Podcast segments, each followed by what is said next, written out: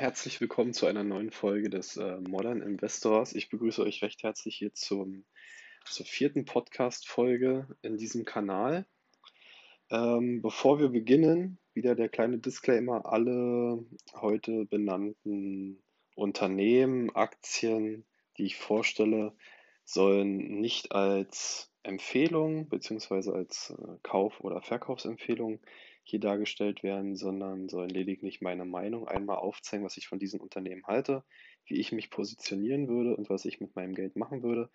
Ich bin weder verantwortlich für Kursgewinne noch für Kursverluste, die ihr mit diesen Empfehlungen potenziell einfahrt. Jeder ist für sein Geld selbst verantwortlich. Genau. Vielleicht das als kleiner Disclaimer am Anfang mal wieder. Dann begrüße ich euch recht herzlich äh, zur aktuellen Folge mit dem Titel Depots und fünf Favoriten. Und was ich in dieser Folge machen möchte, ist, ich möchte einmal so ein paar Aktien- und Sparplandepots vorstellen, mit denen ich zumindest ein bisschen Erfahrung gesammelt habe. Ein, eins dieser Depots werde ich etwas äh, genauer beleuchten, weil das auch mein Hauptdepot ist. Die anderen werde ich ganz kurz anschneiden. Ähm, es gibt von mir zu diesen fünf Depots keinerlei Empfehlung.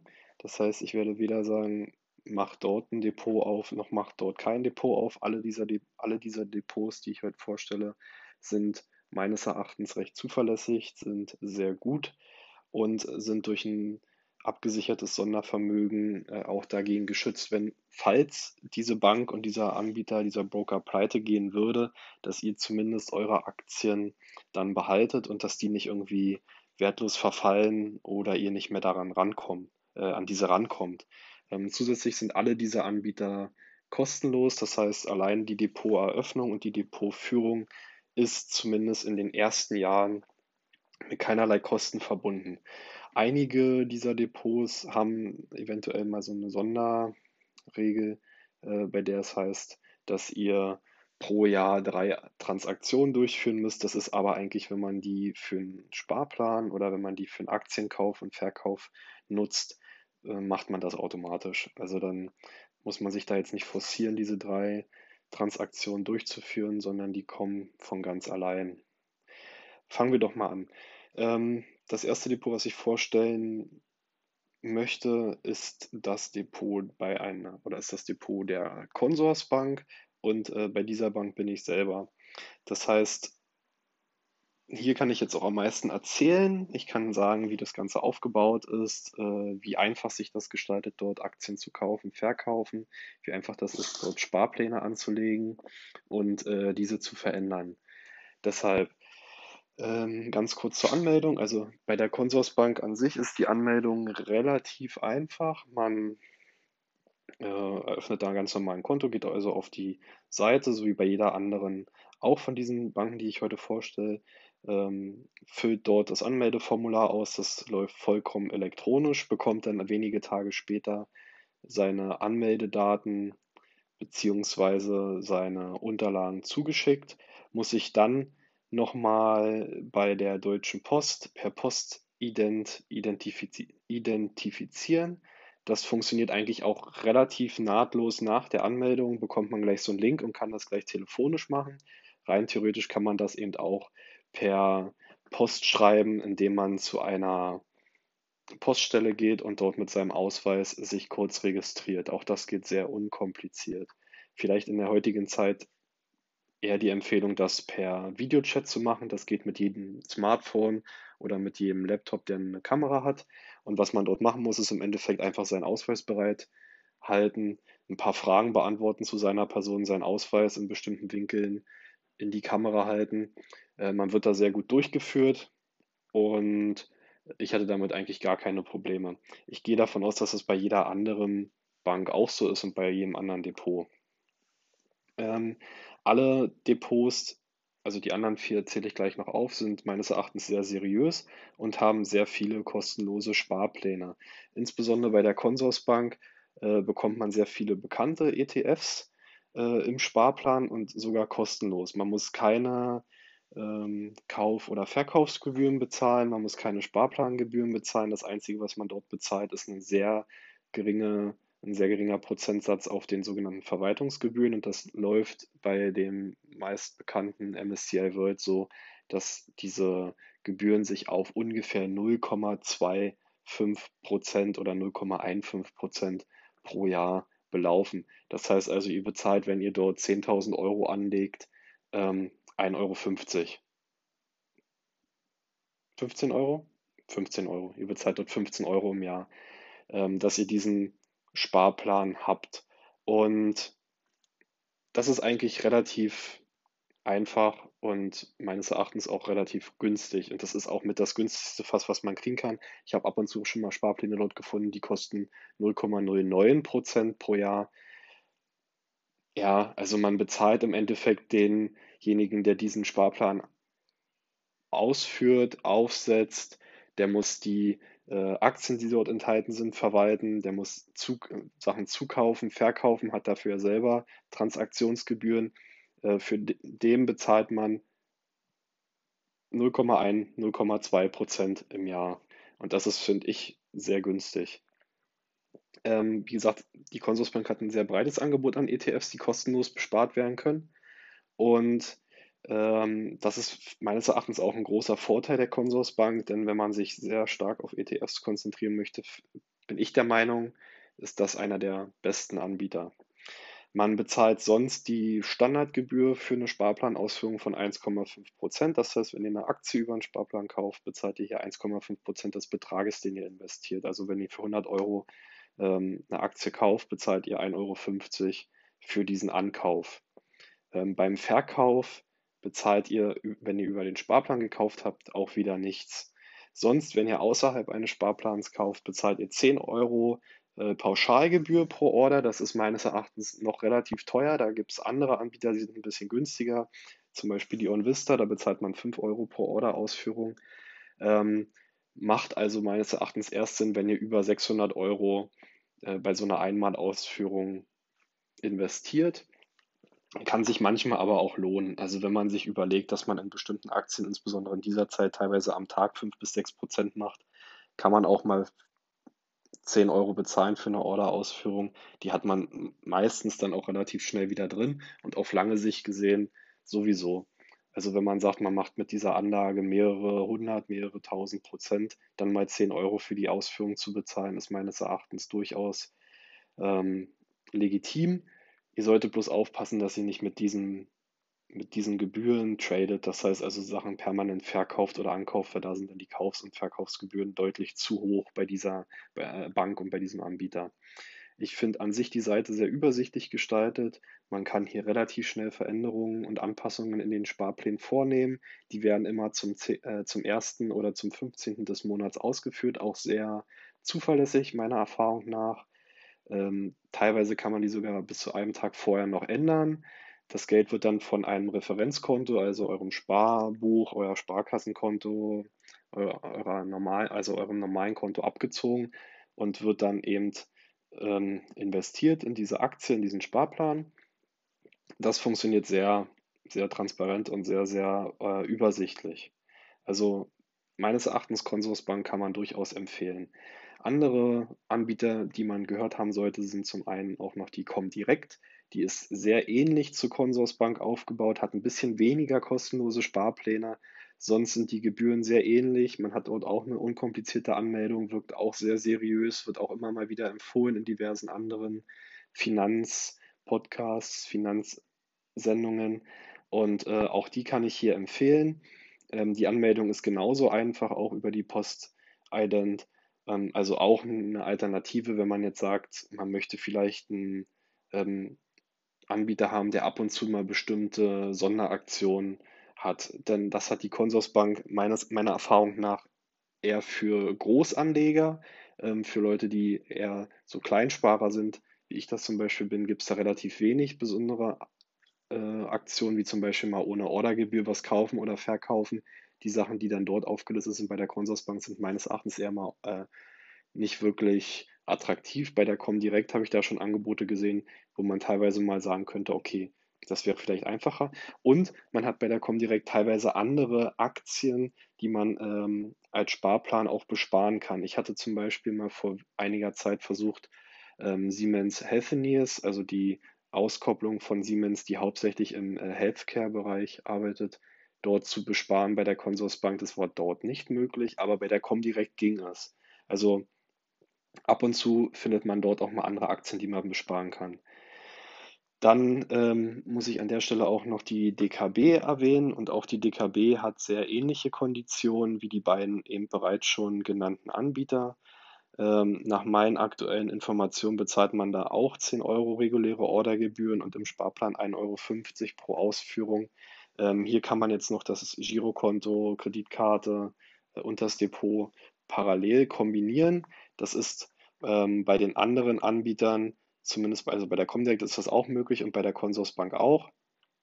Ähm, also man kann hier auch so ein Kombipaket äh, auswählen. Äh, ein weiterer Anbieter wäre die OnVista und bei der OnVista habe ich ja schon ganz kurz was gesagt, da sind die Ordergebühren ein bisschen günstiger. Die belaufen sich da auf 5 Euro. Damit äh, wirbt OnVista auch sehr stark auf ihrer Seite. Und diese Handelsgebühren, die fallen eigentlich für alle ähm, Fonds und ähm, Kapitalanlagen, die jetzt im deutschsprachigen Raum getätigt werden, an. Wir haben auch hier eine kostenlose Depotführung. Wir haben ähm, auch hier kann man die Sparpläne und die einzelnen Orders sehr gut einstellen. Ähm, auch hier sind einige Sparpläne gut zu kaufen und alle Sparpläne werden hier für 1 Euro Ausführungsgebühr ausgeführt. Das ist vielleicht nochmal so eine Besonderheit bei Onvista, was die anderen haben ja immer diese 1,5 Prozent. Bei ähm, der, bei der OnVista Bank ist es so, dass wir halt 1 Euro Ausführungsgebühr bezahlen aber hier der, muss der Sparplan mindestens 50 Euro betragen. Bei den anderen, die ich vorgestellt habe, kann der Sparplan auch mit 25 Euro bereits anfangen.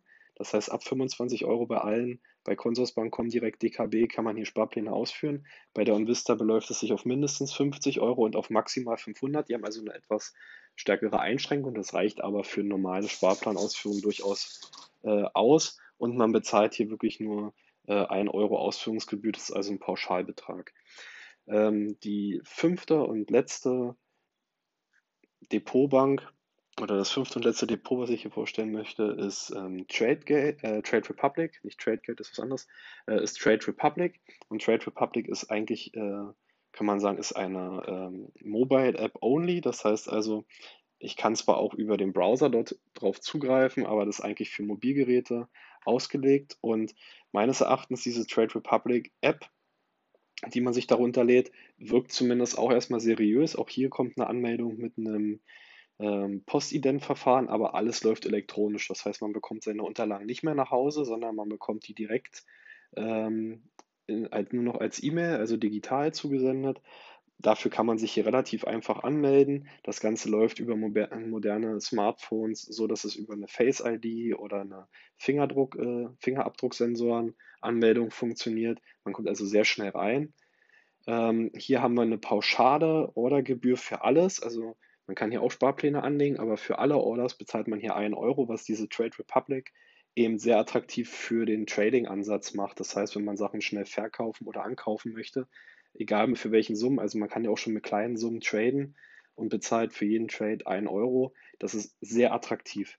Was mir aufgefallen ist an der Stelle jedoch bei Trade Republic ist, dass teilweise diese App sehr stark überlastet war in Phasen, in denen es in den letzten Wochen und Monaten dazu kam, dass innerhalb einer kurzen Zeit äh, die Kurse sehr stark äh, in eine Richtung gelaufen sind. Also wenn wir uns an die Tage erinnern, die in den letzten Wochen häufiger mal vorgekommen sind, hauptsächlich die Montage, wo es dann mal 12% nach unten ging oder auch mal 10% nach oben. Dort hat es meistens sehr lange gedauert, bis eine Order ausgeführt wurde, beziehungsweise konnte die gar nicht ausgeführt werden. Es äh, kam zu einer Fehlermeldung und das ist meines Erachtens eigentlich ein No-Go für diese App, weil wenn man sagt, ich habe hier eine App, in die ich schnell reingehe, ähm, bei der ich schnell Sachen kaufen, verkaufen kann für eine sehr günstige Gebühr, ist das ja ideal fürs Trading wenn man es jetzt, sage ich mal, unterwegs machen möchte und nicht auf einer professionellen Art betreiben will, sondern einfach mal so ein bisschen um zu gucken als Privatanleger.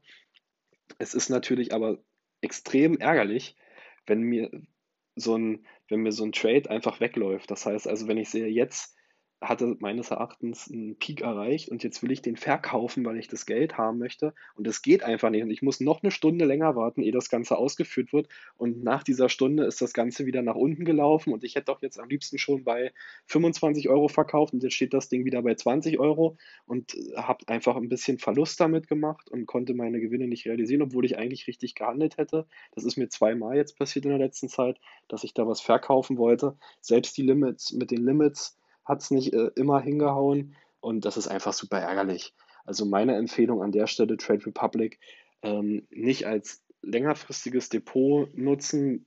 Ich persönlich würde da jetzt keine MSCI Worlds oder sowas kaufen und mir da hinlegen und sagen, für die nächsten zehn Jahre möchte ich das da halten.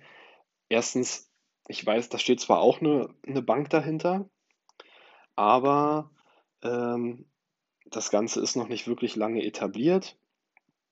Das Ganze, meines Erachtens, habe ich damit schon schlechte Erfahrungen gemacht.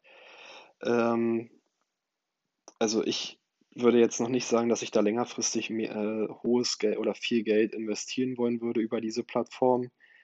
Ähm, das Ganze läuft über die HSBC, aber meines Erachtens ist das ein eine App eher so ein bisschen zum Spielen. Also da würde ich sagen, vielleicht investiert man da mal 200 Euro und guckt, was man daraus machen kann, wenn man mal Trading ausprobieren möchte. Und wenn es gut läuft, dann läuft es gut. Und wenn es schlecht läuft, naja gut, dann hat man halt die 200 Euro eventuell verloren äh, oder kann nicht richtig reagieren, wie auch immer. Ähm, dafür ist das eher geeignet. Aber für ähm, längerfristige Anlegen, fürs professionelle Trading meines Erachtens keine Empfehlung äh, dieser App. Aber sie funktioniert in Zeiten, wo der Traffic nicht sehr hoch ist, sondern eher moderat, funktioniert das Ganze trotzdem recht gut und die Ordergebühren sind sehr günstig. Also diesen 1 Euro, den muss man erstmal schlagen als andere Bank. Das macht meines Erachtens kein anderer Anbieter. Aber wie gesagt, die Erfahrungen sind noch nicht so stark da. Das Ganze gibt es noch nicht so lange und bis jetzt habe ich schon zweimal negative Erfahrungen damit gemacht, was mich dann in dem Moment sehr geärgert hat. Also erstmal keine Empfehlung für die längerfristige Anlage für Trade Republic. Gut, dann vielleicht zu dem eher etwas spannenderen Bereich des heutigen Podcasts und zwar konkrete Aktientipps. Das heißt also, ihr habt jetzt ein paar äh, Möglichkeiten gehört, euch ein Depot anzulegen. Wir haben also die Consorsbank, wir haben die Comdirect Bank, wir haben die OnVista, wir haben die DKB und wir haben Trade Republic.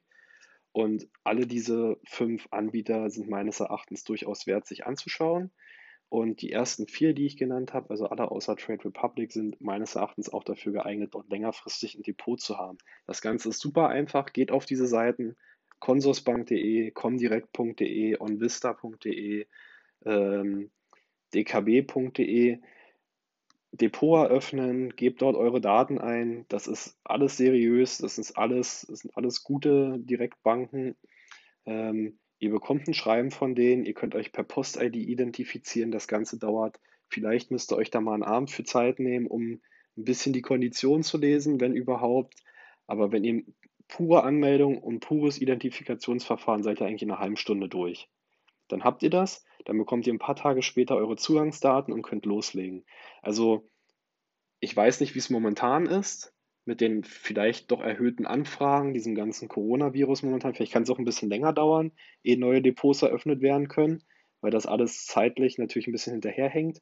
Aber wer jetzt eins eröffnen will, sollte frühzeitig anfangen, um dann auch möglichst schnell reagieren zu können. Wenn er Pech hat, müsst ihr vielleicht eine Woche warten und dann sind die Kurse schon wieder ganz woanders kann ich euch nicht sagen. Aber wenn ihr jetzt ein Depot anlegen wollt, dann nehmt einen von diesen vier Anbietern, wurscht euch da ganz kurz durch. Das dauert nicht lang, ist alles gut gestaltet, ist alles sehr sicher und seriös. Ähm, wenn es trotzdem zu irgendwelchen Problemen dort kommt, dann wird es wahrscheinlich an der momentanen Situation liegen. Ich kann auch nicht garantieren, dass es alle diese Anbieter nach der Krise noch geben wird, 100%ig, aber es sieht, also es spricht vieles dafür, dass natürlich diese Anbieter nicht irgendwie pleite gehen. Die leben ja von diesen, ähm, von diesem Hin- und Herschieben von Aktien, von Sparplänen. Und wenn jetzt viele Leute verkaufen, weil die Kurse fallen oder Leute kaufen, weil die Kurse steigen, dann haben die natürlich auch mehr Ausführungen und damit mehr Tradinggebühren oder Ordergebühren. damit verdienen die ja auch. Das ist zwar vielleicht nicht unbedingt das Kerngeschäft, aber da können sie dann immer noch auf dem Start sitzen, weil der hat ja so viele Milliarden gerade äh, locker gefühlt, dass er ja irgendwie alles unterstützen kann. Also von daher mache ich mir da eigentlich wenig Sorgen, dass eine von diesen An einer von diesen Anbietern irgendwie pleite oder sowas geht. Und wie gesagt, selbst wenn, das Ganze ist Sondervermögen, das heißt, es ist abgesichert und äh, ihr behaltet eure Aktienanteile danach garantiert und könnt die dann zu einem anderen Anbieter übertragen. Also darüber würde ich mir am wenigsten Gedanken momentan machen. Gut, dann so ein paar Aktientipps zu denen ich jetzt eigentlich kommen wollte und die auch den Hauptteil dieses Podcasts einnehmen so, äh, sollen. Ich habe insgesamt fünf Aktien mir mal näher angeschaut, die ich jetzt super interessant finde, besonders in dieser Krise. Ähm, warum erkläre ich euch dann immer im Einzelnen?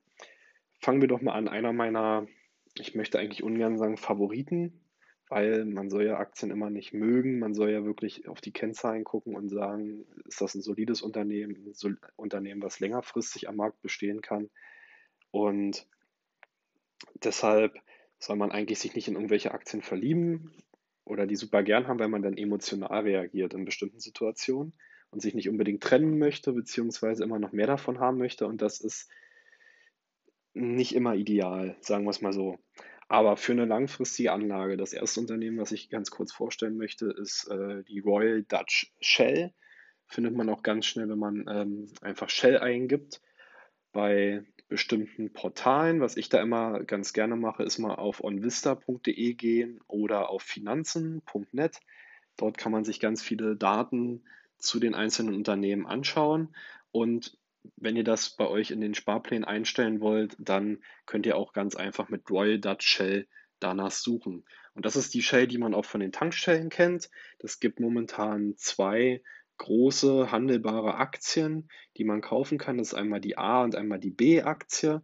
Und äh, die A-Aktie ist die Aktie, die momentan in den, äh, äh, als niederländischen Sitz ihren Sitz hat. Und die B-Aktie ist in Großbritannien gelistet. Die unterscheiden sich nicht so groß, außer dass bei der äh, niederländischen Aktie, bei der A-Aktie, habt ihr im Endeffekt schon die Quellensteuer abgezogen, wenn ihr Dividende bekommt. Und bei der B-Aktie habt ihr das noch nicht. Und das ist im Endeffekt eigentlich der große Unterschied. Die unterscheiden sich dadurch natürlich etwas im Preis. Die äh, A-Aktie ist meistens ein bisschen teurer als die B-Aktie. Ähm, es ist aber kein großer Unterschied. Die laufen eigentlich die laufen eigentlich sehr ähnlich.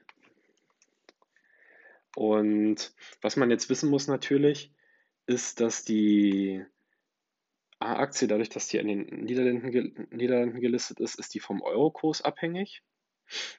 Und die B-Aktie ist dadurch äh, vom Pfundkurs abhängig. Und das Ganze ist in dem Moment interessant, wo ihr eventuell damit rechnet, dass ihr oder dass der Pfund eventuell steigt im Verhältnis zum Euro.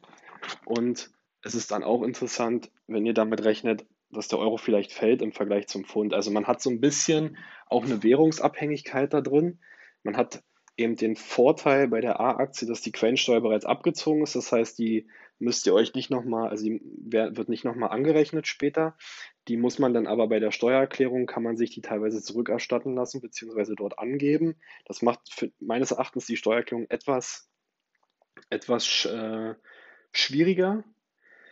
Aber rein theoretisch äh, kann man sagen, dass das, dass man dadurch natürlich auch etwas mehr Gewinn mitnimmt, weil die B-Aktie musst du dann voll versteuern als Dividende. Das heißt, dort fällt eine Abgeltungssteuer äh, nochmal an zusätzlich. Ähm, natürlich auch bei der A-Aktie kommt die Abgeltungssteuer auch mit drauf, aber die ist ein bisschen, ähm, ja, also das Ganze wird dann, wird dann etwas günstiger verrechnet. Ähm, meine Empfehlung an der Stelle, ich habe persönlich die B-Aktie, weil ich sage, ich möchte erstmal die komplette Dividende haben und dann, wenn ich über diesen 800 Euro Freibetrag komme, dann versteuere ich das Ganze. Wenn ich nämlich in einem Jahr mal nicht drüber komme, Dann habe ich nämlich gar keine Steuern zu zahlen, aber auf die A-Aktie müsste ich schon welche bezahlen, ähm, also auf die Dividende. Aber das soll jetzt gar nicht so der Fokus sein an der Stelle, sondern ähm, nur falls ihr danach sucht, ihr findet eine A und eine B-Aktie. Man muss wissen, dass die A-Aktie vom Eurokurs abhängig ist, die B-Aktie vom Pfundkurs. Ähm, bei der B-Aktie bekommt ihr die volle Dividende zurück äh, ausbezahlt. Bei der A-Aktie fällt 15% Quellensteuer an. Ähm, die Abgeltungssteuer ist dann nur noch 10%, bei den anderen wäre die Abgeltungssteuer 25%, kommt im Endeffekt fast auf selbe raus, ähm, aber macht aus steuerlicher Sicht, macht die B-Aktie für mich ein bisschen weniger Arbeit. Und wenn ich unter den 800 Euro bleibe, eventuell als Anfänger, der dort was äh, investiert, muss ich gar keine Steuern drauf zahlen. Also macht es das Ganze meines Erachtens bei der B-Aktie etwas ähm, attraktiver. So, wenn man sich den Kurs anschaut, wir haben momentan einen Kursstand heute, äh, 28. März 2020. Es ist ein Samstag, ungefähr von 13 bis 14 Euro, je nachdem, welche von den beiden Aktien man sich anguckt, A oder B. Also sagen wir jetzt, äh, von der B-Aktie sind es 13,40 Euro. Und das ist ein extrem attraktiver Preis auch schon wieder. Ähm, die ganze Öl- und Gasindustrie, zu denen ja Shell auch gehört, die haben ja sehr stark gelitten in den letzten Wochen, dadurch, dass sich ähm, beim letzten OPEC-Treffen ähm, die Emirate und Russland nicht einigen konnten und äh, dadurch der Ölpreis so in den Keller gefallen ist, weil die Fördermenge von beiden Staaten erhöht wurde. Dadurch es zu einem Überangebot kam oder kommt immer noch die Lagerkapazitäten natürlich irgendwann ausgereizt, wenn das Öl muss raus, muss verkauft werden.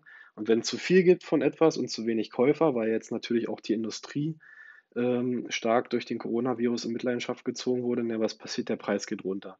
Und Shell, wie auch viele andere Ölaktien wie eine Gazprom oder eine BP, äh, sind natürlich sehr stark abhängig von dem Ölpreis. Ja? Also umso höher der Ölpreis ist, die Produktionskosten bleiben ja ungefähr immer gleich. Aber wenn die das Produkt teurer verkaufen können, haben die natürlich eine höhere Marge und verdienen mehr.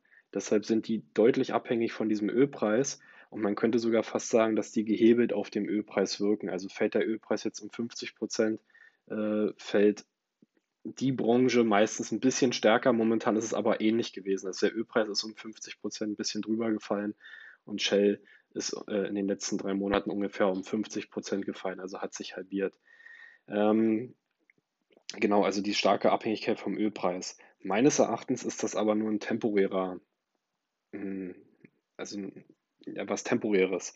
Denn ähm, sowohl Saudi-Arabien als auch äh, Russland können zwar immer noch okay mit diesem momentanen Ölpreis produzieren, die sind immer relativ kostengünstig noch, aber auch auf Dauer wird das die beiden äh, sehr stark, sehr stark an ihre Kapazitäten bringen, weil die das auf Dauer nicht durchhalten.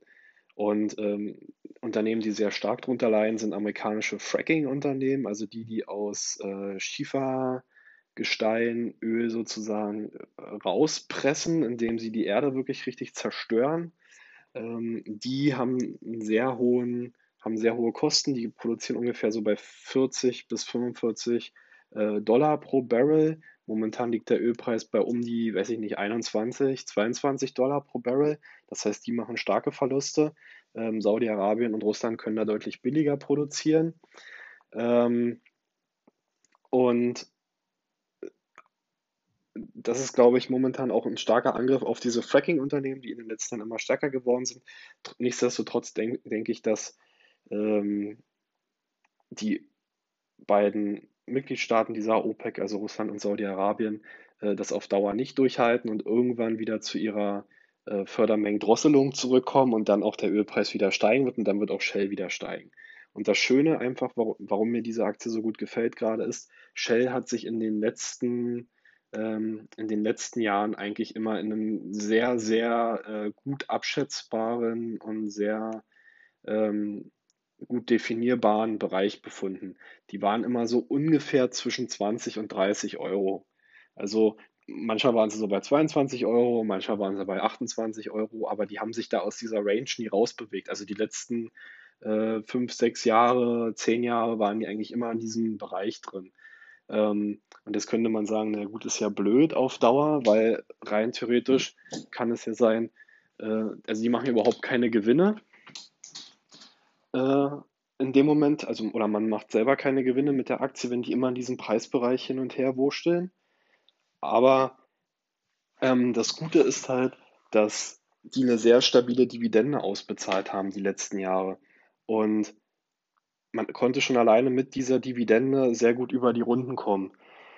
Ähm, und dieser Range, der wurde jetzt verlassen. Es ist aber stark davon auszugehen, dass der, der Wert dieser Aktie irgendwann äh, in den nächsten Monaten, vielleicht doch erst im nächsten Jahr, wieder in diese Range zurückkommt. Und der Preis ist gerade so weit unter diesen 20 Euro, äh, die ja immer die Unterseite dieses, dieses Korridors ähm, dargestellt haben, dass es meines Erachtens auf jeden Fall Sinn macht, gerade äh, Shell-Aktien zu kaufen.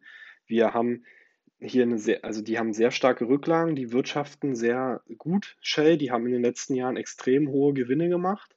Ähm, die haben gute, äh, gute Cash-Reserven. Das ist einer der größten äh, Öl- und Gasanbieter überhaupt. Die sind auch in alternativen Energien momentan immer stärker und besser aufgestellt. Klar, Öl und Gas ist immer noch die, das Kerngeschäft, aber auch andere Bereiche werden jetzt stärker forciert. Ähm, und die Dividende ist die letzten Jahre so stabil gewesen, dass ich mir nicht vorstellen kann, dass die jetzt durch so eine kleine, also ein Verhältnis, äh, jetzt nur um das Öl, das Öl betrachtet, dass die durch so eine Krise diese Dividende extrem stark zurückfahren. Man muss dazu auch sagen, die bezahlen seit 1945 eine dauerhaft konstante oder steigende Dividende. Das heißt, die haben entweder jedes Jahr die Dividende entweder gehalten oder erhöht. Ja, das heißt, wir hatten nie eine Dividenden, nie ein Dividendenaussetzen, nie eine Dividendenreduzierung. Wir haben immer mindestens genauso viel bekommen wie im Jahr davor oder sogar ein bisschen mehr. Die werden dieses Jahr garantiert die Dividende nicht erhöhen. Also das halte ich für ausgeschlossen. Aber man kann sehr stark davon ausgehen, dass sie zumindest auf dem aktuellen Niveau bleibt. Und momentan befindet sich die Dividende bei der B-Aktie bei 1,88 Euro. Und wenn man jetzt mal hochrechnet, ähm, was das für eine Rendite ist, beim aktuellen Kurs von ähm, 13,40 Euro, dann muss man ganz ehrlich sagen, befinden wir uns hier auf einem extrem guten äh, Dividendenniveau, denn wir sind hier bei ungefähr 14 Prozent. Und wenn wir die Aktie noch tiefer sehen, also umso höher ist da immer noch die Dividende. Ähm, ihr bekommt also im Jahr einfach nur dafür, dass ihr hier so eine Aktie haltet, 14 Prozent zurück, wenn ihr es momentan kaufen würdet und müsst ja die Aktie nicht verkaufen. Die habt ihr ja immer noch. Ihr bekommt im nächsten Jahr wieder 14 Prozent, im nächsten Jahr wieder 14 Prozent. Und vielleicht steigern sie in zwei, drei Jahren, wenn der Ölpreis wieder deutlich höher ist, nochmal die Dividende. Habt ihr noch mehr. Und teilweise konnte man die, äh, ähm, die, diese Aktie äh, letzte Woche für 10 Euro bekommen. Und das sind 18 Euro, also 18,8 Euro, fast 19 Euro. Das heißt, wenn man für 10 Euro gekauft hätte in der letzten Woche und es ist überhaupt nicht davon ähm, also man kann überhaupt nicht ausschließen, dass man vielleicht nochmal 10 Euro sieht. Dann wäre man spätestens nach fünfeinhalb Jahren, nach sechs Jahren, hätte man einfach nur seinen Einstand wieder drin und hätte danach immer noch die Aktie, die man vielleicht eventuell verkaufen könnte. Ähm, und wenn die dann sich nur auf diesem Niveau gehalten hat, dann hat man sogar 100 Prozent, dann hat man eine Verdopplung seines, seines Investments innerhalb von sechs Jahren gehabt. Wenn man jetzt überlegt, dass man mit einem MSCI World im Durchschnitt 6 bis 8 Prozent, der keine Dividenden auszahlt, 6 bis 8 Prozent ähm, Gewinn hat, dann braucht man ungefähr na, 15, 16, 17 Jahre, bis man dort eine Verdopplung hat. Momentan haben wir Kurse bei einer Shell, die uns eine Verdopplung innerhalb der nächsten sechs Jahren ermöglicht. Also das ist schon krass. Und das ist relativ safe. Ja, die Dividende wurde die letzten äh, 80 Jahre nicht gesenkt, sondern nur erhöht oder konstant gehalten. Ja, wir hatten da ganz viele andere Krisen zwischendurch. Ähm, wir können davon ausgehen, dass der Kurs wieder in die 20 Euro zurückläuft. Das heißt, wir haben sogar, wenn wir bei 10 Euro kaufen würden, rein theoretisch, ähm, hätten wir sogar mindestens nochmal eine, schon allein nur eine Kursverdopplung. Und dann kommt nochmal die Dividende. Wir hatten also sogar eine Verdreifachung eventuell in drei Jahren, mit dieser, in, drei, in sechs Jahren. Äh, und das ist schon extrem gut. Daher hoffe ich, dass man durch diese kleine Heranleitung äh, oder Herleitung mal sieht, was für ein Potenzial wir dort haben. Also wenn man jetzt sagt, wir haben wieder unser Chancen-Risiko-Verhältnis, was wir ausloten wollen, dann muss man auch an der Stelle sagen, dass hier das Risiko natürlich immer noch besteht, dass die Kurse noch weiter fallen. Insbesondere jetzt, wo wir wieder bei 14, 15 Euro stehen. Und äh, eventuell auch wieder unter 10 Euro gehen, oder was heißt wieder eventuell unter 10 Euro sogar gehen, falls der Ölpreis noch weiter in den Keller geht und diese Corona-Krise sich noch stärker zuspitzt. Aber wir haben ja auch so ein krasses Potenzial äh, bei einem Unternehmen, was wirklich stabil aussieht, was wirklich gut aussieht, was einer der Top-Player in dieser Branche ist. Und jetzt kann man auch immer noch sagen, ja, warum soll ich denn äh, in den momentanen Zeiten ähm, durch die Energie hauptsächlich durch Solaranlagen, durch Windkraftanlagen, warum soll ich denn da in Ölaktien investieren? Wie gesagt, Roy Dutch Shell auch in anderen Bereichen der, äh, der erneuerbaren Energien schon breit aufgestellt. Ähm, zweitens, ich gehe nicht davon aus, dass wir in den nächsten Jahren komplett vom Öl loskommen. Besonders, also in den nächsten 10, 15 Jahren kann man da nicht von ausgehen. Wir haben immer noch so viele Ecken, äh, wo Öl gebraucht wird. Und also für die nächsten 10, 15 Jahre bin ich der Meinung, dass man eine Roy Dutch Shell auf jeden Fall in seinem Depot haben kann und dann auch eine sehr, sehr gute Rendite mit diesem Unternehmen einfährt. Ja, kaufen also ein Kauflimit würde ich an der Stelle jetzt bei 10 bis 12 Euro setzen. Das sind meines Erachtens zu aktuellen Kursen und wenn man sich die komplette Marktlage momentan anschaut, durchaus äh, Bereiche, die sehr realistisch erscheinen, dass wir da nochmal hingehen können. Und das sind auch Kurse, wo diese Dividende so stark ist. Also äh, da macht man wenig falsch. Und natürlich, es kann dieser, diese Ausnahme kann immer sein, dass sie jetzt sagen, die streichen in diesem Jahr die Dividende. Und was passiert dann? Na, die Kurse fallen noch weiter. Umso besser kann man nochmal nachkaufen. Weil spätestens im nächsten Jahr, wenn das meiste wieder normal läuft, wird die Dividende wieder eingesetzt und die wird auch wieder zu dem eingesetzt, wo wir uns gerade befinden. Ähm, auch wenn sie die Dividende halbieren, wäre das auch immer noch gut. Naja, dann würde es rein theoretisch halt keine sechs, keine sechs Jahre, sondern zwölf Jahre dauern. Aber spätestens in einem, in zwei Jahren werden sie die Dividende wieder auf den aktuellen Stand erhöhen, wenn alles wieder gut läuft.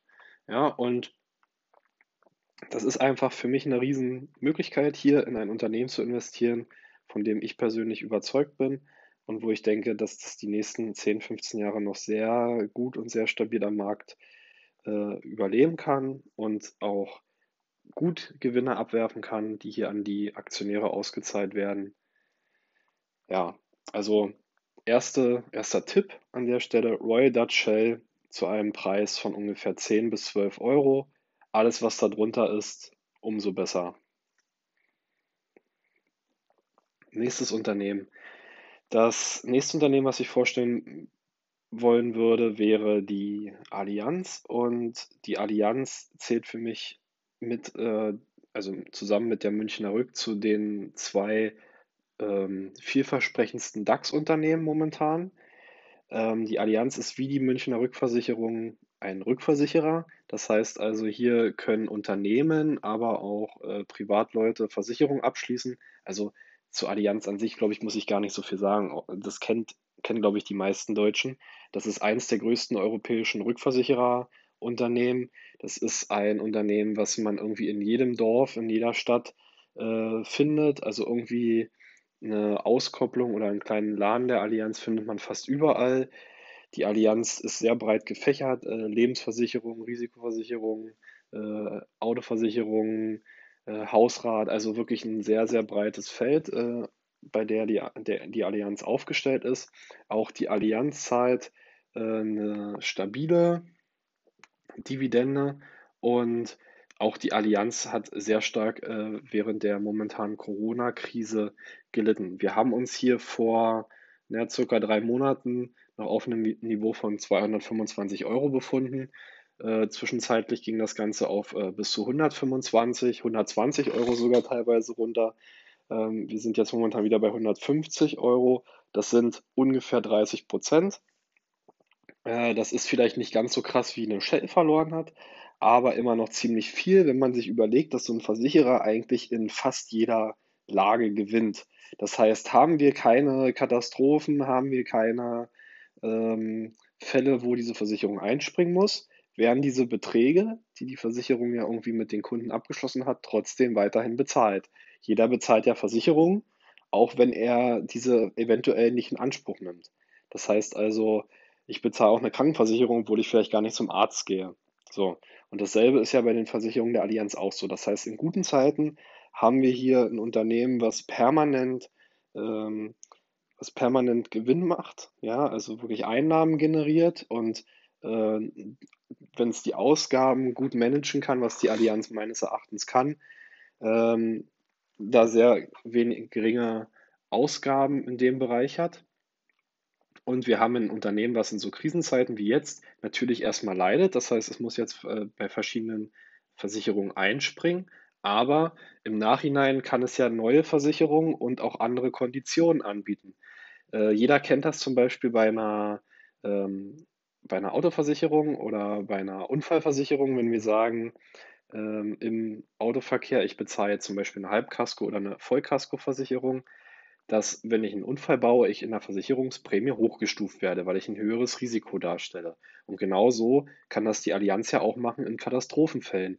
Die wird natürlich zu ganz anderen Konditionen in Bereichen versichern, wo es sehr wahrscheinlich ist, dass dort zum Beispiel eine Flutkatastrophe einsetzt. Wenn wir uns die letzten Jahre anschauen, wie viele Überschwemmungen wir hier allein in Deutschland hatten, äh, da werden die Konditionen heutzutage natürlich ganz anders sein in diesen Gebieten, die permanent überschwemmt werden als früher. Wenn jetzt keine Katastrophe einsetzt, naja, dann macht die Allianz noch mehr Gewinn. Wenn jetzt da wieder es zu einer Überschwemmung kommt, dann kann danach die Allianz ihre Gebühren wieder erhöhen und holt sozusagen die nächsten ein, zwei Jahre wieder diese Ausgaben, die sie in diesem Jahr hatten, wo diese Umweltkatastrophe eingesetzt hat, diese Ausgaben wieder rein. Und zusätzlich dazu haben wir jetzt auch noch ein Unternehmen, was auch eine sehr stabile Bilanz aufzeigt, was sehr hohe Rücklagen hat. Und es ist eines der größten Versicherungsunternehmen Europas. Ähm, und wir haben hier auch wieder ein Unternehmen, was eine gute, langfristig äh, stabile äh, Dividende auszahlt. Ja, wir haben momentan eine Dividende von 10 Euro, äh, knapp 10 Euro, 9,80 Euro, äh, glaube ich, sind es äh, pro Aktie. Äh, wenn man das hochrechnet, also 10 Euro auf 150 äh, Euro, wo wir momentan stehen, sind das ungefähr 7,5 Prozent. Und für so ein Unternehmen 7,5 Prozent Dividende ist meines Erachtens auch ziemlich stark. Ja. Ähm, das heißt also, auch hier sind wir na, nach 15 Jahren logischerweise, nach 15 Jahren ungefähr wieder auf plus minus null.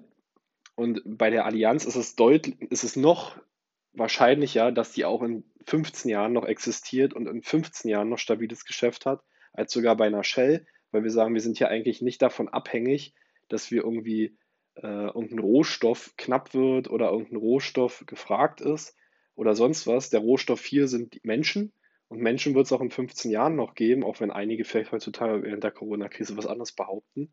Und die werden in der heutigen Gesellschaft, wenn die sich nicht so komplett wieder zurückentwickelt, immer Versicherungen brauchen.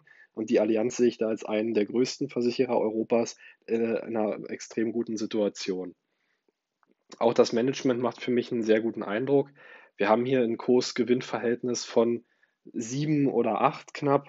Auch das ist extrem gut. Vielleicht als kleiner Nachtrag hier an der Stelle. Bei Shell haben wir ein KGV, äh, was momentan naja, bei äh, 10 liegt ungefähr bei den aktuellen Kursen, teilweise sogar darunter. Also auch das ist super. Ja, in diesen Bereichen, man sagt immer so bis 15, 16 Prozent sind Unternehmen eigentlich, äh, 15 bis 16er KGV, Kursgewinnverhältnis sind Unternehmen eigentlich wirklich günstig bewertet heutzutage zumindest. Alles darüber wird schon ein bisschen teurer. Äh, alles über 30 ist ein bisschen zu teuer meines Erachtens. Und hier haben wir bei einer Allianz ungefähr eins von 7 bis 8. Also das ist wirklich günstig momentan. Und wir haben hier auch einen starken Abverkauf gesehen. Ich würde hier an der Stelle jetzt sagen, ein guter, gutes äh, Kaufrange, guter Kaufrange liegt ungefähr bei 130 bis 125 Euro. Zu den Dreh, auch diesen Bereich hatten wir letztens schon angetestet. Das ist auch einer der Retracements der letzten äh, Zeit, seit der Finanzkrise, äh, dass wir hier anlaufen. Und diese 125, 130 Euro, die äh, haben eine extrem starke Unterstützung charttechnisch. Äh, wer in die Allianz also einsteigen möchte, kann hier gerne ein Limit setzen. Auch bei den 150, wo wir uns aktuell befinden, ist meines Erachtens die Allianz ein sehr guter, äh, sehr gutes Investment. Ja, also hier, wer sagt, äh, eher ein bisschen konservativ, eher mit einem noch längeren Horizont als äh, 10 bis 15 Jahren und eher in einem Bereich, welcher nicht so stark von bestimmten Ressourcen abhängig ist, der ist bei der Allianz sehr gut aufgehoben. An der Stelle könnte man genauso äh, gut über die Münchner Rückversicherung reden. Die sind beide sehr ähnlich. Ähm, ich persönlich finde die Allianz ein bisschen besser, aber das ist auch ein eigener Geschmack einfach. Ähm, ja, mehr kann man eigentlich zu dem Unternehmen nicht sagen. Also Allianz bei 130, 125 Euro äh, für mich ein Strong Buy. Genau. Auch wieder ein deutsches Unternehmen, also was heißt wieder auch ein deutsches Unternehmen, aber an der Stelle muss man auch dazu sagen. Dann kommen wir zum nächsten Unternehmen, was auch ansässig in Deutschland ist, und das ist die sogenannte Vonovia AG. Und die, die Vonovia AG kennt vielleicht nicht unbedingt so viele Leute. Zumindest war sie mir, bevor ich mich mit dem äh, Aktienmarkt auseinandergesetzt habe, nicht so be bekannt. Ähm, seitdem sehe ich ab und zu mal Autos, so kleine Transporter mit einem Vonovia-Logo hier auch in der Stadt rumfahren. Aber äh, ich kann es vorher nicht. Ähm, Vonovia AG ist ein deutsches Immobilienunternehmen. Also die bauen sehr viele Wohnungen, Wohnimmobilien, insbesondere die letzten Jahre und konnten extrem extrem gut vom aktuellen Immobilienboom profitieren. Und das ist auch so ein bisschen der Grund, warum ich die mit hier aufgenommen habe und warum ich die so sehr interessant finde. Ähm, die Vonovia AG an sich äh, handelt zu einem aktuellen Kurs von nahe 42 Euro, hat aber zu ihrem Hoch, äh, wenn man es jetzt so nimmt, was mal bei äh, ungefähr 55 Euro lag, vielleicht sogar ein bisschen mehr, ungefähr 12 Prozent momentan verloren. Und wenn man das hört, denkt man sich auch äh, gerade, ja, das ist nicht wirklich so viel. Ähm,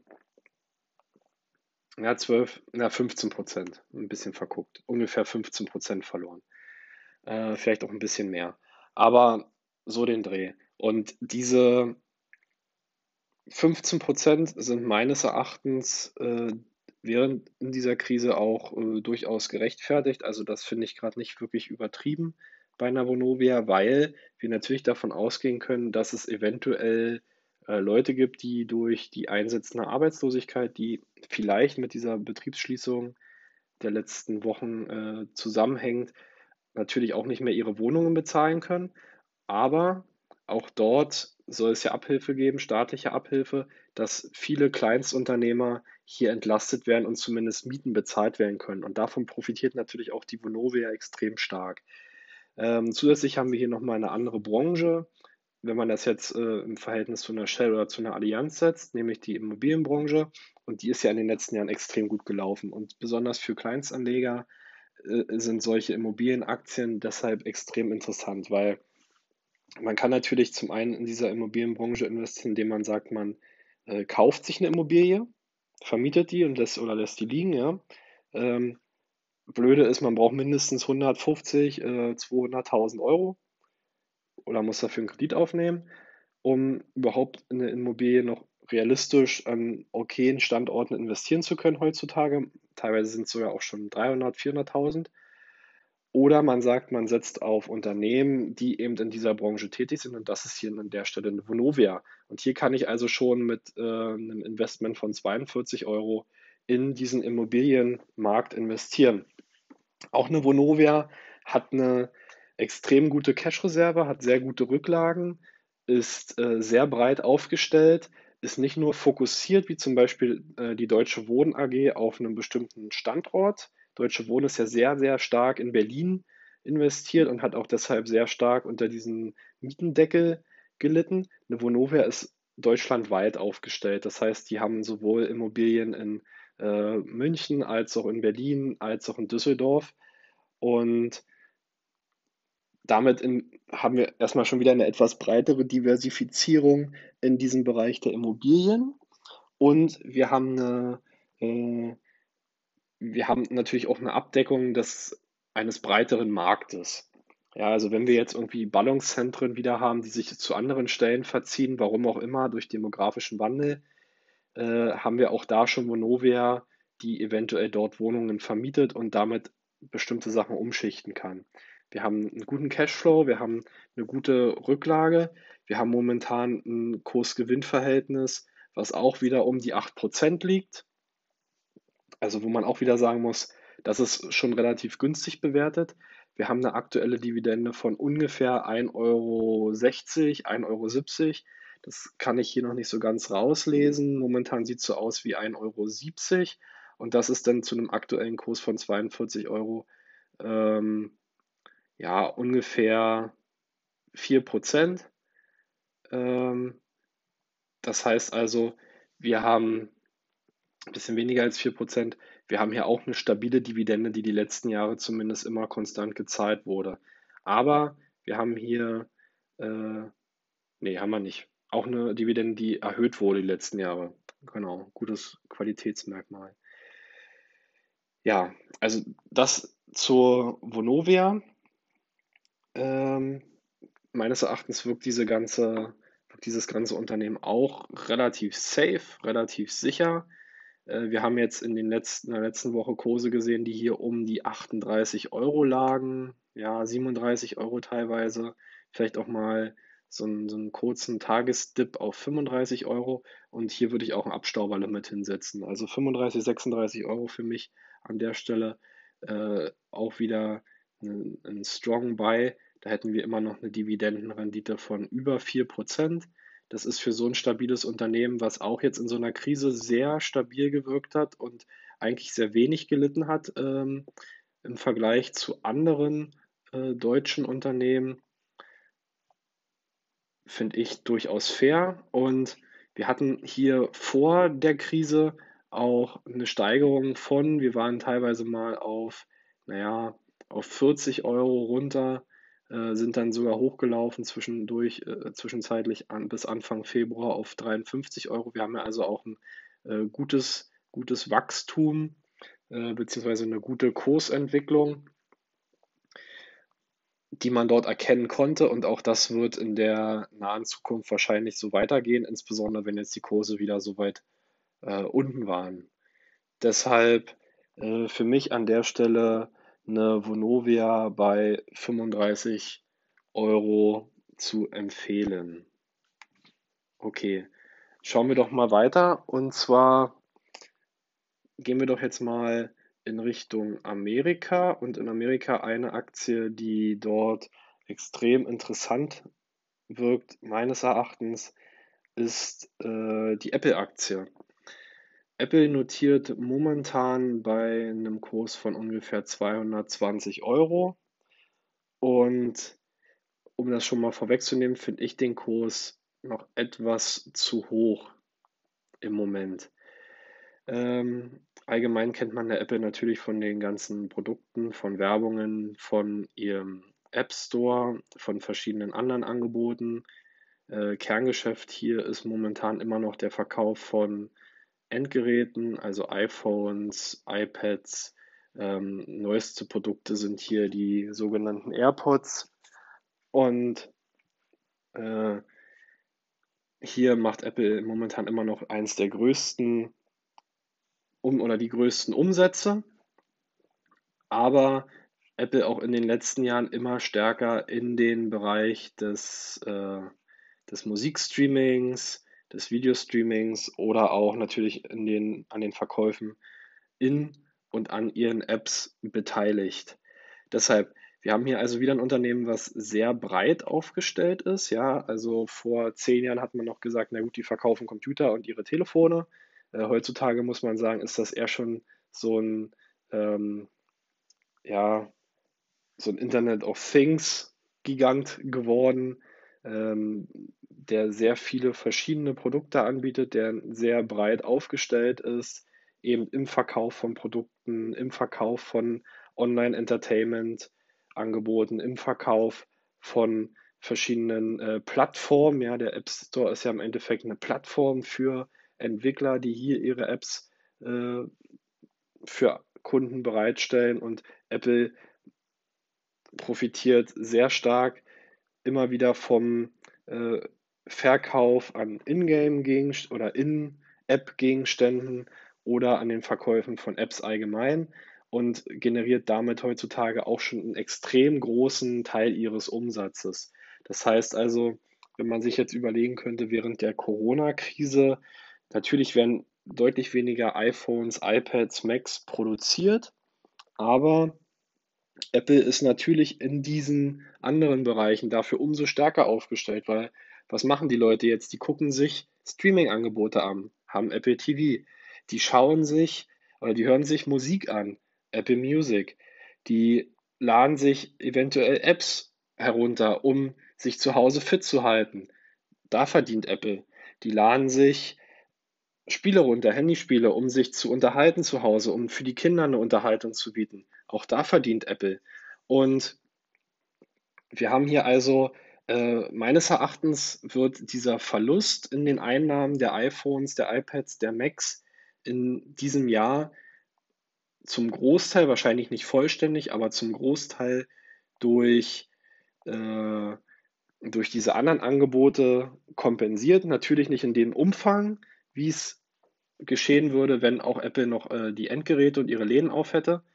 Aber äh, ich glaube, dass dieser Ko Kurseinbruch, den wir gesehen haben über die letzten Monate, meines Erachtens zwar noch etwas zu niedrig ist, aber äh, durchaus wieder kompensiert werden kann in den nächsten Wochen und also in den nächsten Monaten, insbesondere dann, wenn die Produktion in China, wenn die Produktion ähm, oder die Öffnung dort von Läden und die Öffnung in Amerika äh, wieder voranschreitet. Das dauert noch ein bisschen und ich glaube auch, dass die Aktie darunter noch etwas leiden wird. Deshalb würde ich sie zu den aktuellen Kursen von 220 Euro nicht unbedingt empfehlen. Aber aus längerfristiger Sicht bin ich durchaus der Meinung, dass man mit Apple sehr gut fährt.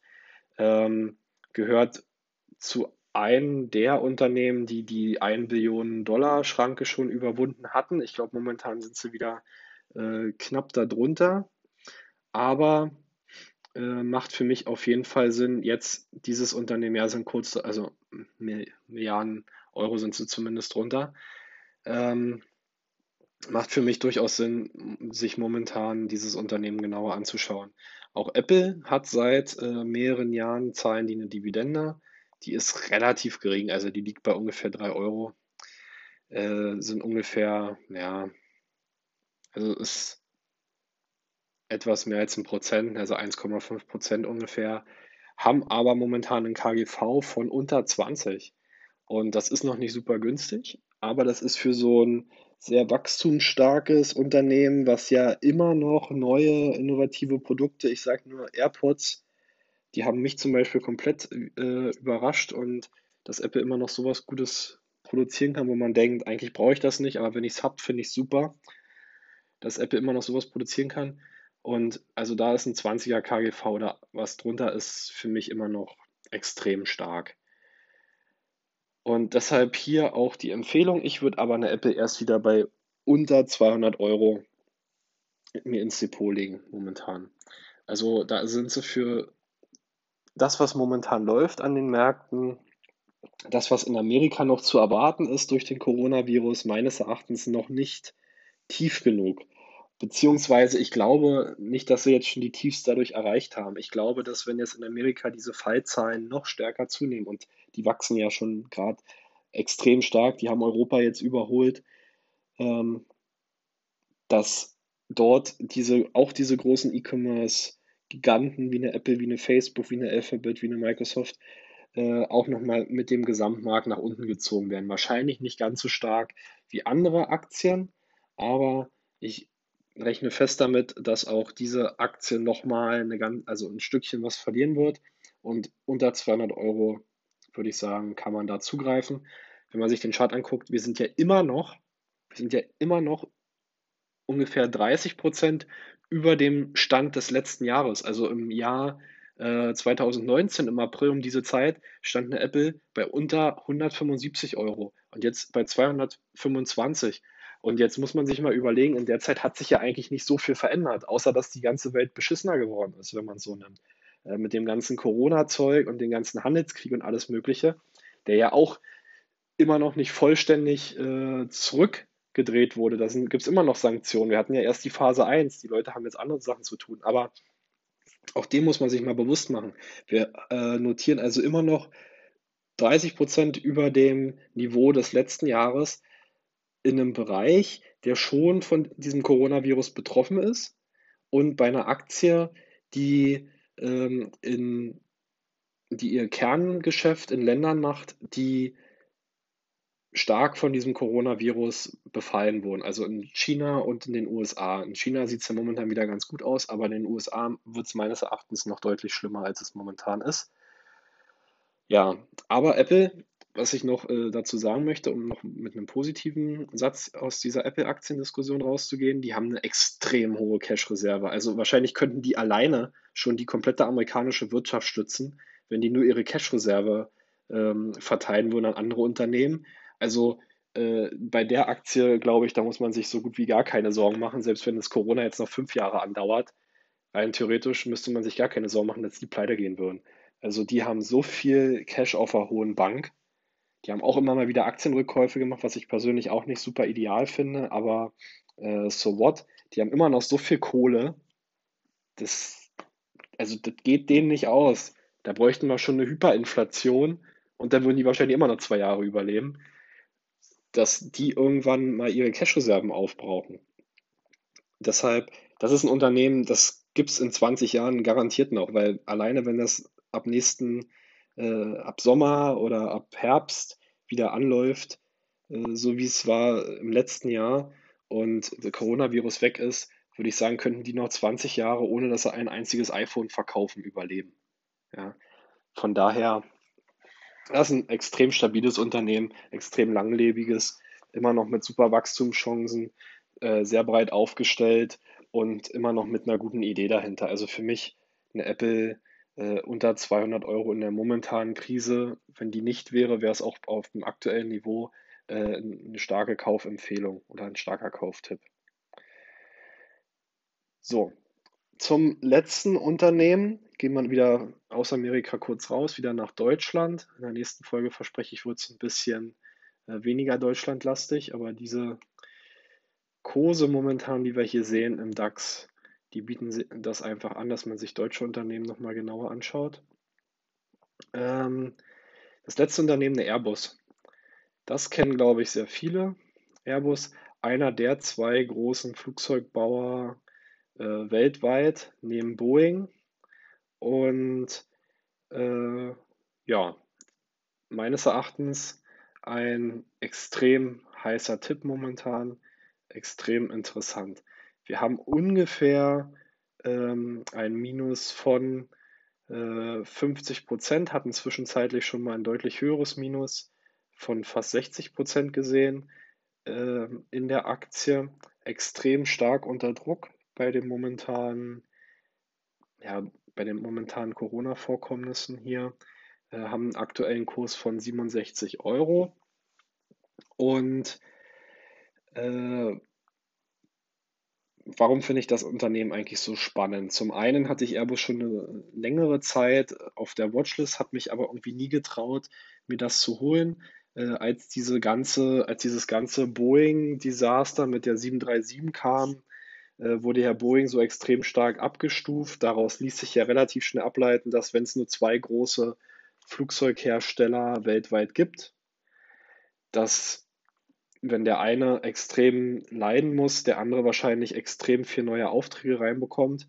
Äh, das hat sich dann auch ein paar Wochen später bestätigt. Airbus hatte ja teilweise vor der Corona-Krise äh, bis zu sechs, sieben Jahre die Orderbücher voll, also war für die nächsten sechs, sieben Jahre komplett ausgebucht, was ja super, also was ja extrem stark für dieses Unternehmen spricht, weil es einfach diese 737, die nicht mehr starten konnten oder dürfen, äh, abfedern kann und dieser Vertrauensverlust, der in der Boeing-Aktie zustande gekommen ist, einfach aufgefangen hat bei den Investoren. Äh, und irgendwie ist mir die immer davon gelaufen. Ich habe immer gedacht, okay, wenn sie jetzt nochmal zurückkommt, kaufst du sie dir und die ist nie zurückgekommen. Und jetzt auf einmal mit der Corona-Krise knallt die nach unten. Äh, warum ist natürlich ganz klar. Wir haben diese, die komplette Reisebranche liegt ja momentan am Boden. Ich, also ich kenne keinen einzigen, ähm, der jetzt noch irgendwie ernsthaft überlegt, in den nächsten Wochen irgendwo hinzufliegen. Also selbst Leute, die sonst sehr, sehr reisefreudig waren und jede Ferien, jeden Urlaub irgendwo hingeflogen sind, sagen jetzt, naja, nee, also ich traue mich ja kaum noch mit dem Auto irgendwo hinzufahren und mich mal an den Strand zu setzen. Da fliege ich doch jetzt nicht noch irgendwo hin. Und darunter leiden sehr viele Anbieter wie eine TUI, ähm, und damit natürlich auch viele der Fluggesellschaften, wie zum Beispiel eine Ryanair oder eine äh, Lufthansa.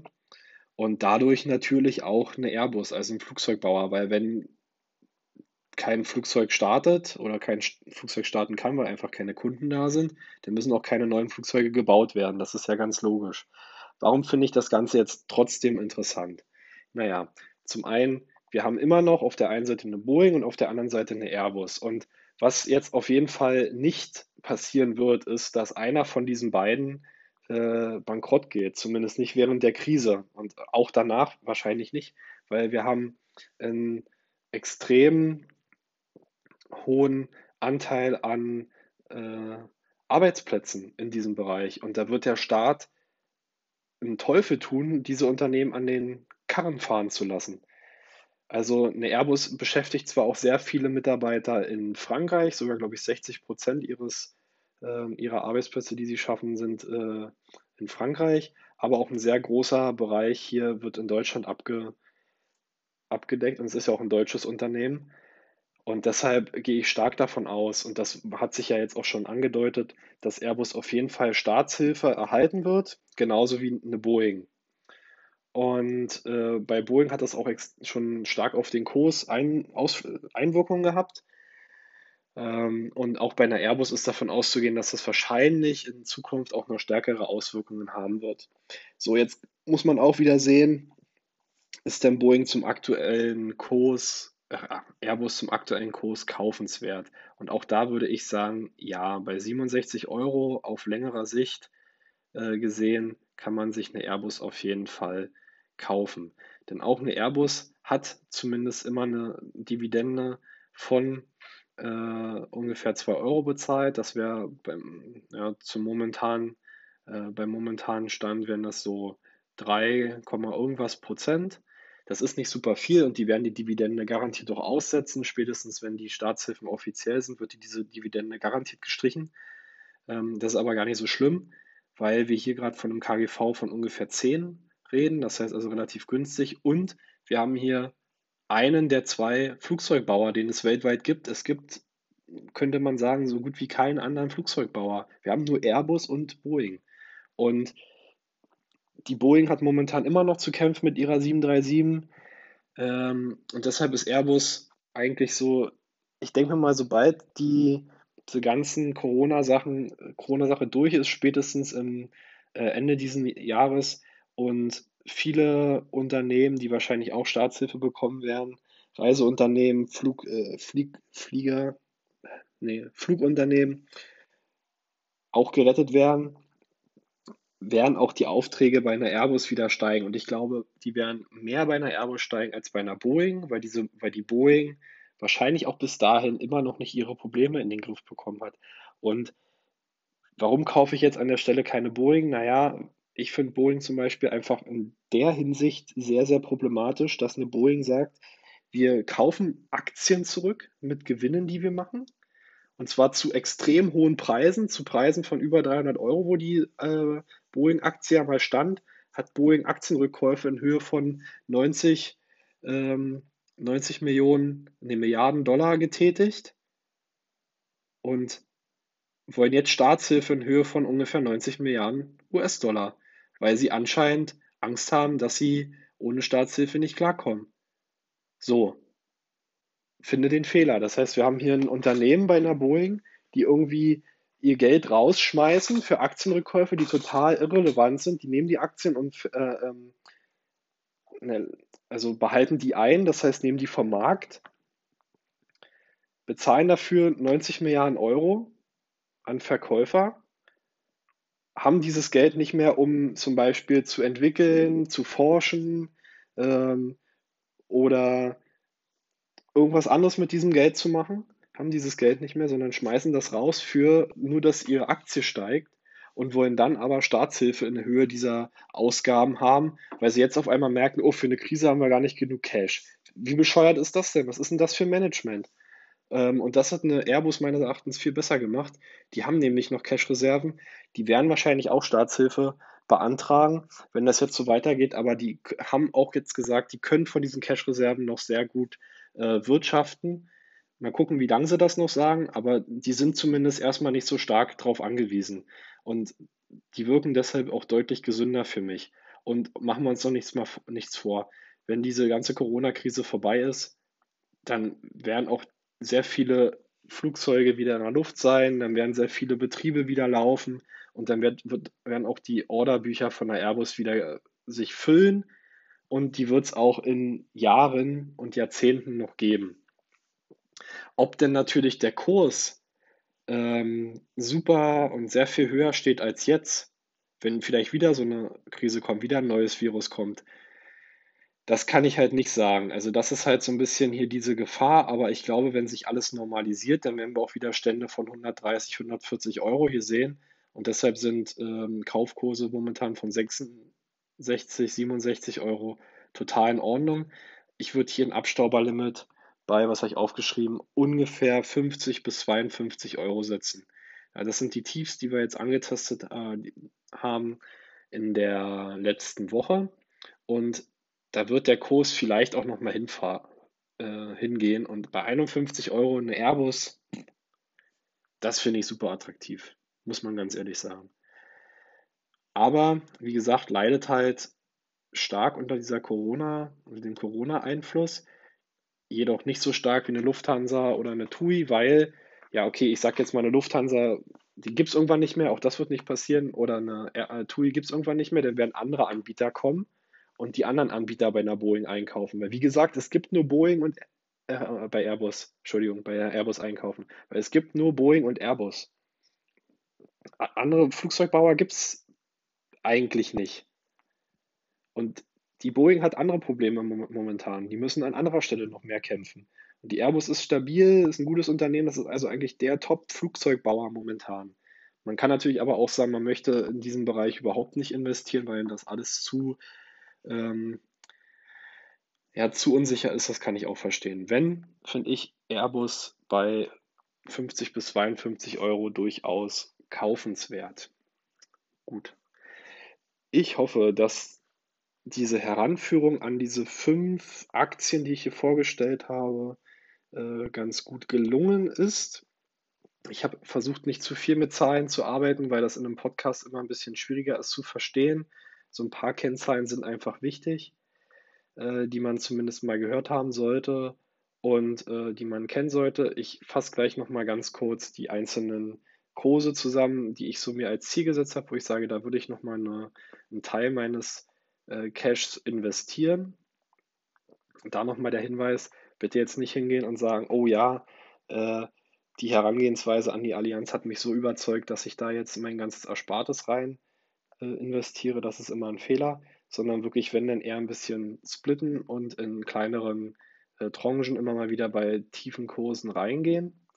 Äh, das sollen alles keine Kaufempfehlungen sein, habe ich auch schon ganz am Anfang gesagt. Nur äh, Tipps, wenn man jetzt investieren möchte in Aktien, welche fünf man sich mal genauer anschauen könnte, welche meines Erachtens sehr, sehr vielversprechend sind, immer noch, äh, besonders auf den momentanen Kursen, auf denen sie sich befinden, welche meines Erachtens auch eine stabile Dividende auszahlen, äh, welche meines Erachtens auch noch in 10, 15 Jahren am Markt bestehen werden und dann mit höheren Kursen äh, wahrscheinlich datieren, also mit denen man auch ein gutes Investment machen kann.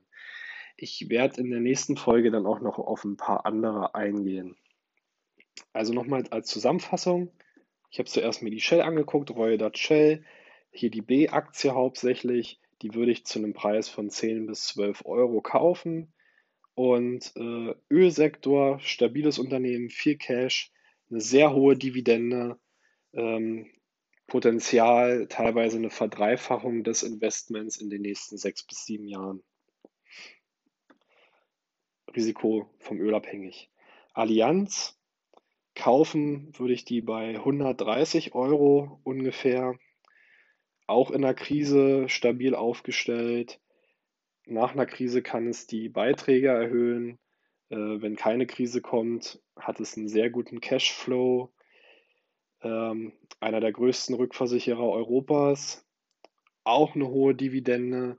Hier das Potenzial ungefähr in den nächsten zehn Jahren eine Verdopplung, eventuell noch ein bisschen mehr. Es investiert in Cash immer, ja, also da ist die Dividende schon mit einberechnet.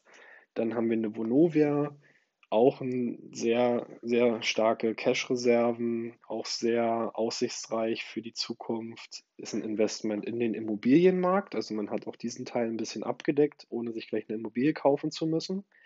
Kauf hier bei 35 Euro ungefähr. Auch eine Dividende, nicht ganz so hoch. Hier das Potenzial ungefähr eine Verdopplung innerhalb der nächsten zehn Jahre. Dann hatten wir eine Apple. Zu aktuellen Kursen noch nicht unbedingt kaufen, aber bezahlen auch eine kleine nette Dividende. Die macht aber wenig aus.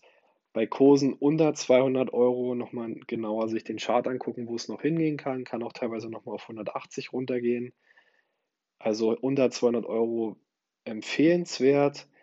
Ähm, sehr breit aufgestellt, ein IT-Unternehmen, was extrem gute Produkte macht, was immer noch sehr viele Fans hat, was äh, sehr diversifiziert ist in ihren Einnahmen, was gute, sehr gute Margen hat, ja, also zwischen Investment, was die reinstecken müssen und was sie am Ende rauskommen, einen sehr hohen Betrag haben. Und hier das Potenzial, äh, meines Erachtens nicht einschätzbar nach oben, kann, äh, wenn die so weitermachen wie bisher und keine große Krise oder sowas kommt und das mit der Wirtschaft so weiterläuft, teilweise bis zu 500 bis 600 Prozent in den nächsten zehn Jahren möglich. Also, aber auch mit ein bisschen höherem Risiko. Und die letzte Aktie, die wir uns angeschaut haben, war eine Airbus. Hier würde ich einen Kauf bei ungefähr 50 Euro empfehlen wenn die denn, wenn man die denn unbedingt haben muss jetzt, bezahlen auch eine gute Dividende, die könnte jedoch ausgesetzt werden, ist natürlich stark vom Coronavirus äh, gebeutelt, hat mittlerweile schon teilweise bis zu 60, 70 Prozent, war die schon mal im Minus, also 60, 65 Prozent eher. Aber der große Flugzeugbauer momentan, der die wenigsten Probleme hat oder so gut wie gar keine Probleme bis auf die Corona-Krise, sehr gute Cash-Reserven, sehr viele Aufträge, ähm, auch wenn einige Luftfahrtunternehmen wegbrechen, immer noch äh, die Anlaufstelle, wenn man, wenn eine Gesellschaft neue Flieger haben möchte und deutlich besseres äh, Management als bei einer Boeing und deshalb auch hier in dem Bereich der Favorit, aber eben auch sehr stark von der Corona-Krise jetzt betroffen. Kauf bei 50 Euro, hier sehe ich das Potenzial mindestens wieder bei den Kursen, die wir vor der Corona-Krise hatten. Also mindestens, wenn man das bei 50 Euro kriegt, äh, ungefähr bei 130, 140, wahrscheinlich auch bei 150 Euro, also ungefähr bei einer Verdreifachung in den nächsten zwei Jahren. Und danach äh, kann ich schlecht einschätzen. weil die dann natürlich sehr stark auch vom Tourismus abhängig sind. Kann auch 400, 500 Prozent eventuell sein in den nächsten zehn Jahren. Okay, gut, dann also Shell von 10 bis 12 Euro, Allianz 130 Euro, Vonovia 35 Euro, Airbus 50 Euro, Apple 200 Euro drunter. Das sind meine Empfehlungen. Wenn ihr euch ein Depot gemacht habt und sagt, ihr möchtet mal ein bisschen raus aus dem normalen MSCI World Sparplan und besonders schöne Aktien euch mit reinlegen, wo ihr auch ein höheres Potenzial seht als beim MSCI World auf die nächsten 10, 15 Jahre. Das sind fünf Empfehlungen und dann hoffe ich, dass euch die Herangehensweise gefallen hat und wir hören uns dann damit beim nächsten Mal wieder. Bleibt gesund. Ciao.